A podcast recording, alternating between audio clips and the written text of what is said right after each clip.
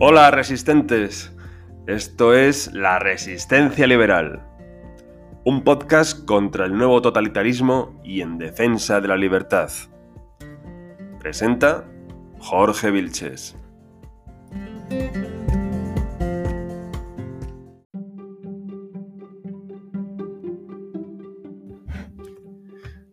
Buenas resistentes. El 6 de junio de este año pronunció una conferencia en las segundas jornadas de La Ilusión Liberal, la identidad nacional en la Europa de hoy, organizadas por el Club Tocqueville. Me tocó en la tercera mesa, titulada Estado, Nación y Nacionalismos en España, junto a Ferran Caballero, escritor y profesor de filosofía, y Joseba Louzau, doctor en Historia Contemporánea y profesor del Centro Universitario Cardenal Cisneros. Moderó la mesa Marc Tarrés, profesor de Derecho Administrativo de la Universidad de Barcelona. Mi conferencia versó sobre el nacionalismo republicano español. Espero que os guste. Pues muchas gracias a ti, Marc, por la presentación y muchas gracias a los organizadores porque estar aquí es un auténtico eh, placer y volver al CEU siempre lo es, aunque sea en otra provincia.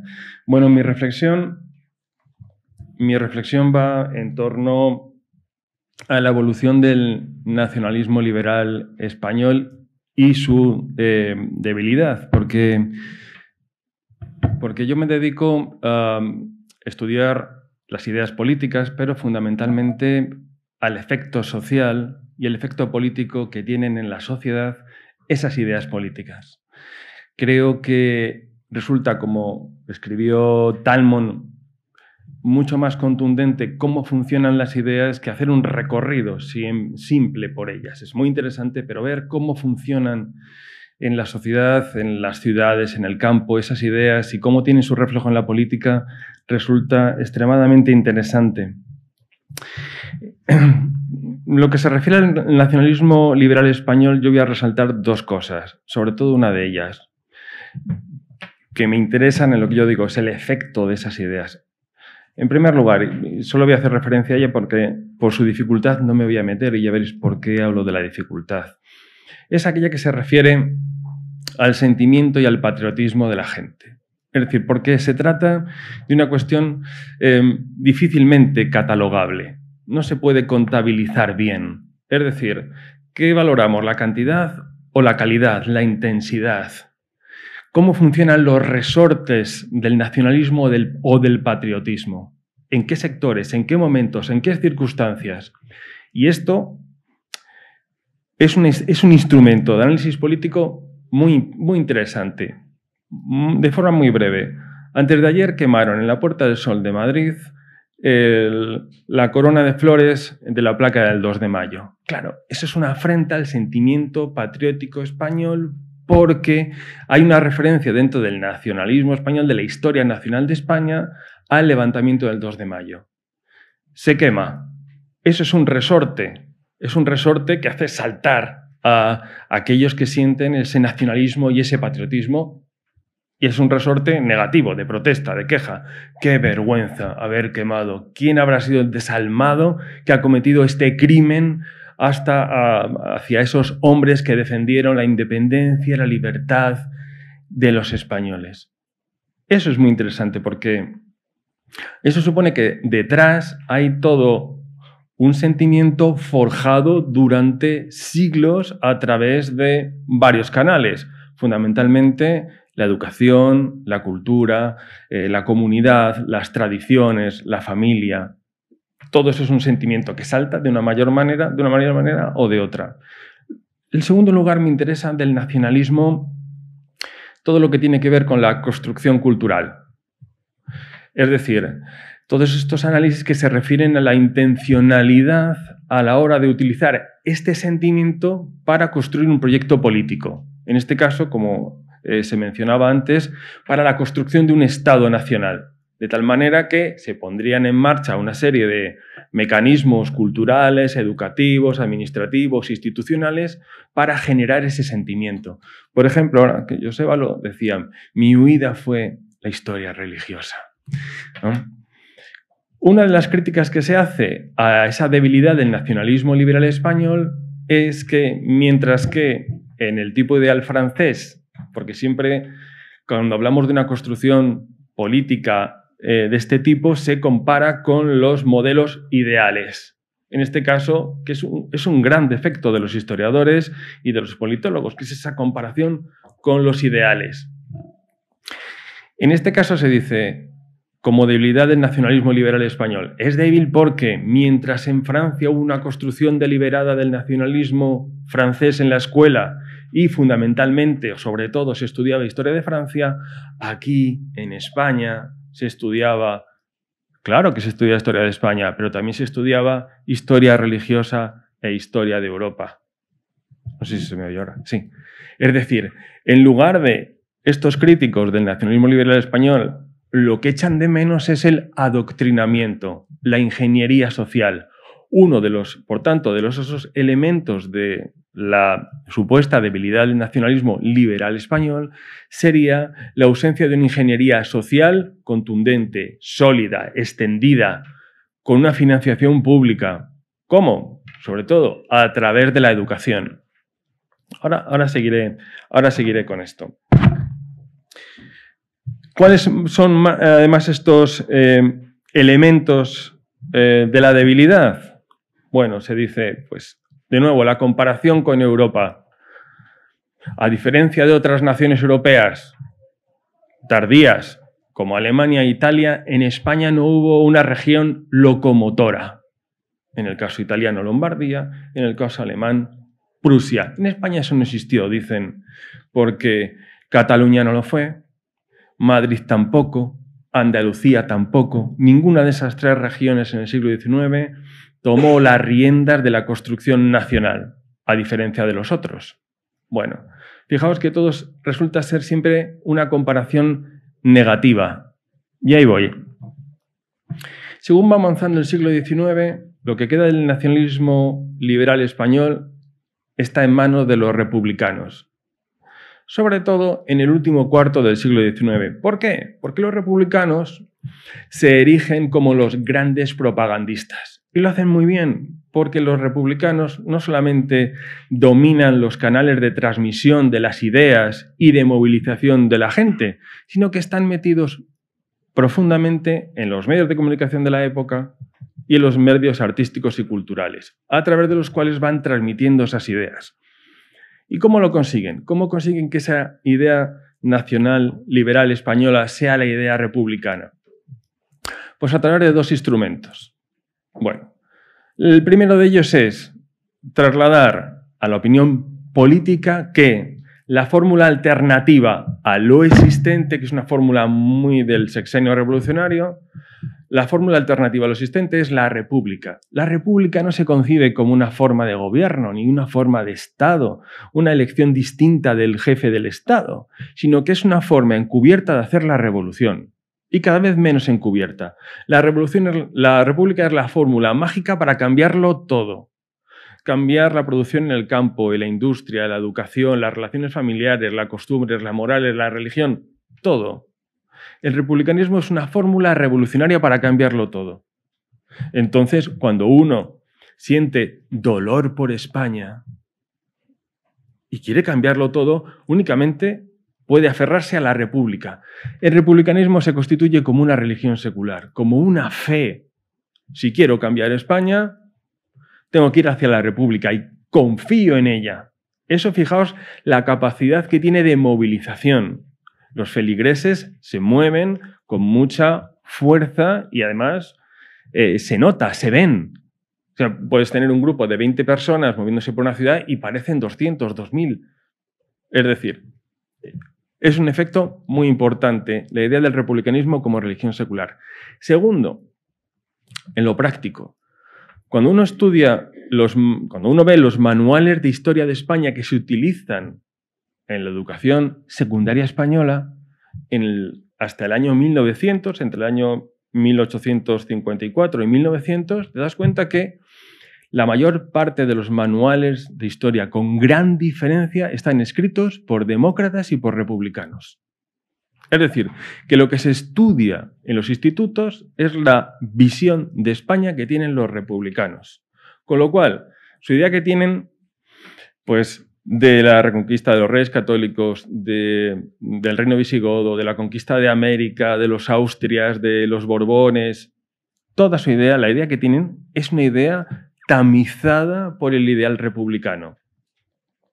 Nos encontramos, por tanto, que no solamente existe ese ideal salvador republicano, sino que las nuevas élites dirigentes políticas y culturales creen que ser buen patriota ser nacionalista español conlleva también ser republicano. Y la república, insisto, es darle la vuelta a todo, hacer la revolución. ¿Mm? Bueno.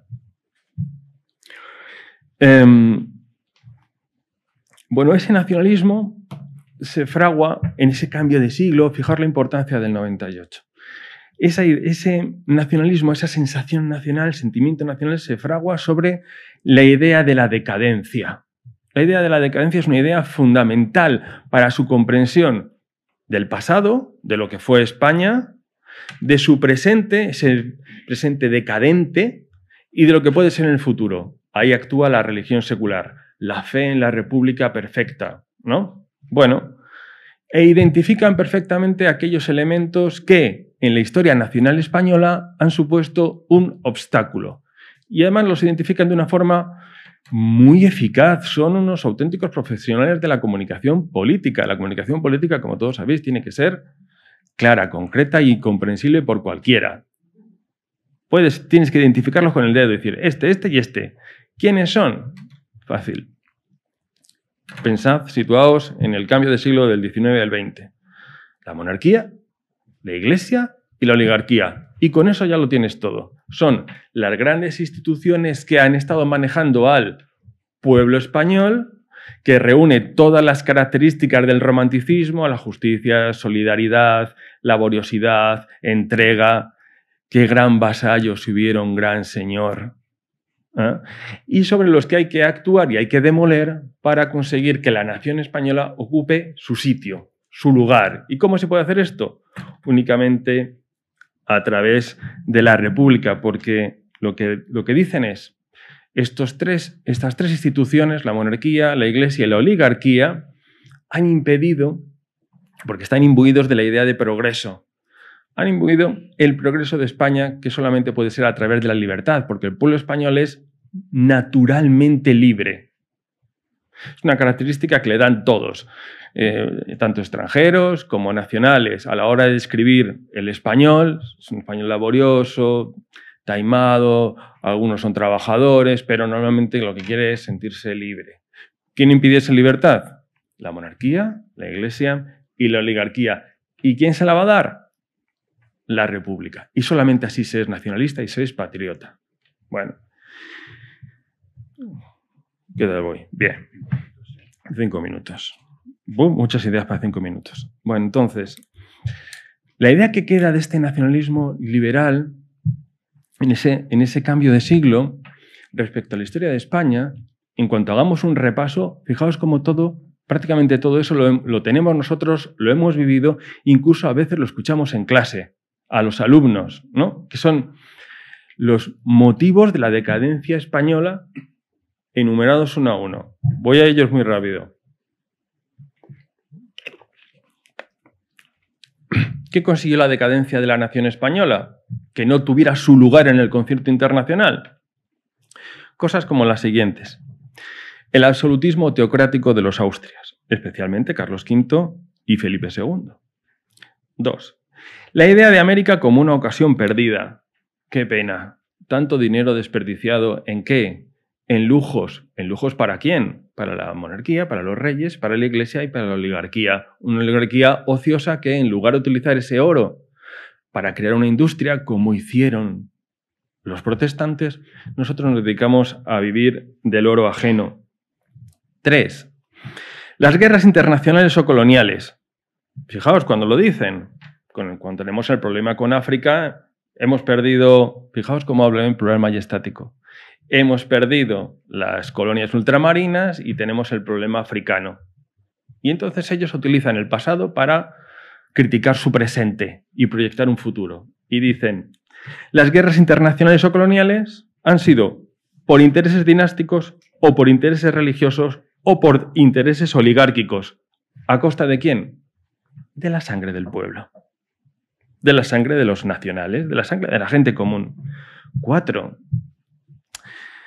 Las comunidades, que hace poco se ha celebrado alguna cosa que otra. La derrota de las comunidades, ¿cómo lo podemos interpretar? Ya que es un mito. Lo, interpretamos como la victoria del absolutismo sobre el espíritu liberal natural del español. Porque las comunidades reflejaban lo que era el espíritu del Estado llano, que es ese deseo de libertad y de controlar al rey para que no hubiera arbitrariedad. Gana Carlos V, pierde el pueblo español. Quinto, cuando hablamos de la izquierda y superioridad moral, es una cosa que va unida, ¿verdad? Pues ya surge en el siglo XIX y dicen, dicen lo siguiente. El mal gobierno provocó la degeneración de las costumbres públicas y privadas.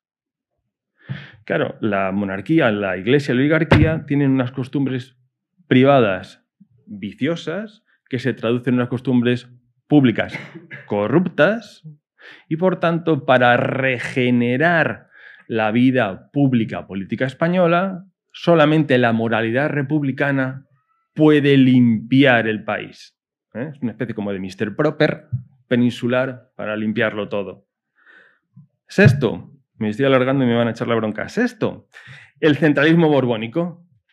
¿Eh? El centralismo borbónico que ahogó la vida municipal y regional.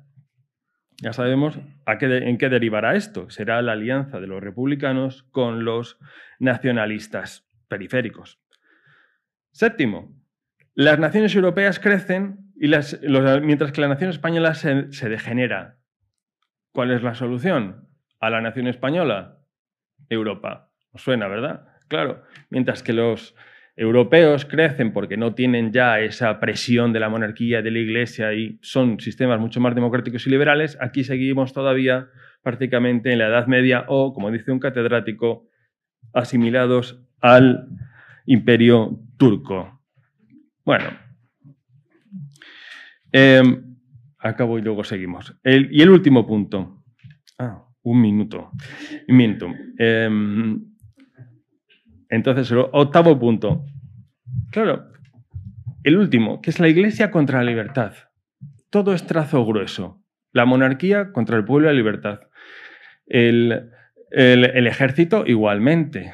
La iglesia igualmente. Es todo trazo grueso. Es un mensaje muy sencillo de comunicación política que cala perfectamente. Y te da igual em, el obispo de Teruel que la iglesia de tu pueblo. Con lo cual puedes quemar la iglesia de tu pueblo para reprender al obispo de Teruel, porque es la misma cosa. Igual que la monarquía. Algún episodio chusco hay cuando se ataca la monarquía, que al final se acaba atacando la embajada de Prusia porque les parece que hay una corona y tal. Bueno, en fin.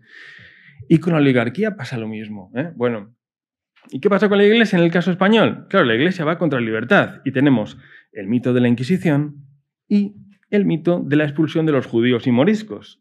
Claro, la expulsión 30 segundos. La expulsión de los judíos y moriscos supone que por un interés religioso y monárquico se echa a los grupos sociales más florecientes, industriales, eh, financieros, que podían haber hecho que España surgiera como una nación fuerte, pero, una vez más, los obstáculos tradicionales, como decían los progresistas del 19, los obstáculos tradicionales impidieron que la nación española alcanzara su puesto en el orden internacional. Y hasta aquí, gracias. Pues muchas gracias.